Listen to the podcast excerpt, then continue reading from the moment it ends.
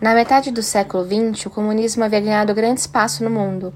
Com o apoio de grandes líderes e cada vez mais pessoas ao redor do mundo inteiro, essa ideologia acabou se dissipando.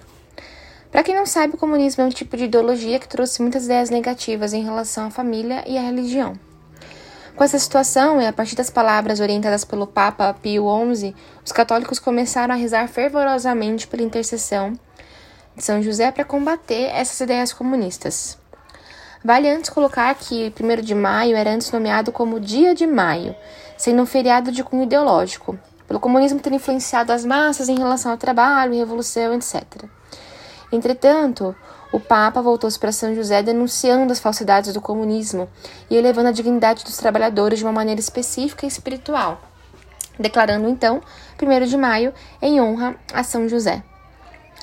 Depois de Nossa Senhora, quem o demônio mais teme é a São José. O Papa é vigário de Cristo e possui autoridade sobre o corpo místico, que é a Igreja. Mas São José tem o dom e o poder extraordinário da intercessão paterna no céu.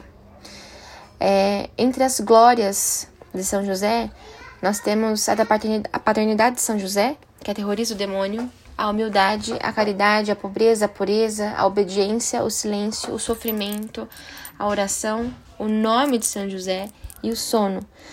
São todas essas glórias que deixam o demônio aterrorizado. E entre elas a gente destaca duas no dia de hoje, que é a paternidade e a pureza de São José.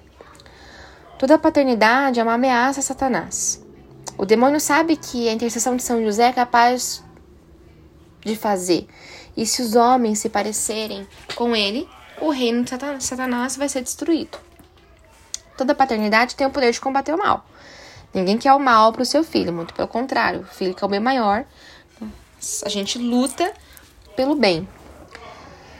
Desse modo e nessa linha de raciocínio, o demônio ele fica furioso com o fato de Deus ter se humilhado para se fazer homem e ter se submetido ao quarto mandamento: honrar o pai e a mãe.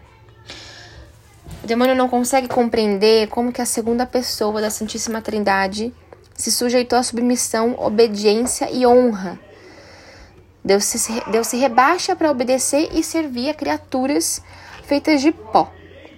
Se o homem se deixa ser imagem de São José, imitando as virtudes, os ataques, e os ataques que, que a igreja sofre, eles perdem as suas forças. A misericórdia e amável paternidade de São José serve de modelo para homens, ensinando-lhes a usar adequadamente a autoridade paterna e a cooperar com Jesus e Maria para a salvação do mundo.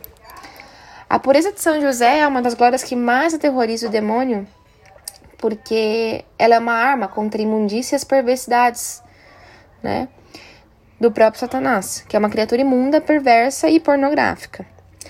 E a igreja e o mundo precisam de homens, de mulheres, de pessoas que também sejam o terror dos demônios. Isso só vai acontecer quando imitarmos a pureza de São José. São Francisco de Sales disse que valente e forte é o homem que, como São José, persevera na humildade.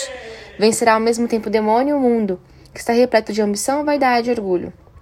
Homens e mulheres que querem ser mais puros, eles rezam. Jesus e Nossa Senhora querem que nós amemos a São José para que as, as virtudes e a nossa santidade possam aumentar.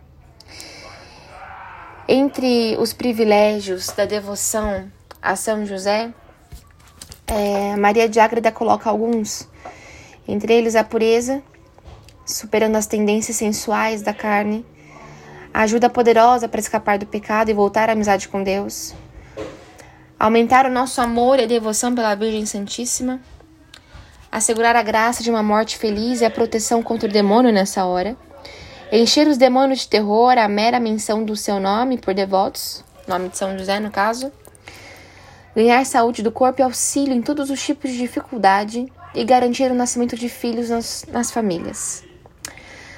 São José Maria Escrivá disse o seguinte: Tem de amar muito São José, amá-lo com toda a sua alma porque a pessoa que com Jesus mais amou Santa Maria é quem mais privou com Deus. Quem mais o amou depois de nossa mãe. Ele merece o teu carinho e a ti convém te buscar o seu convívio, porque é mestre de vida interior e pede muito, pode muito diante do Senhor e diante da mãe de Deus.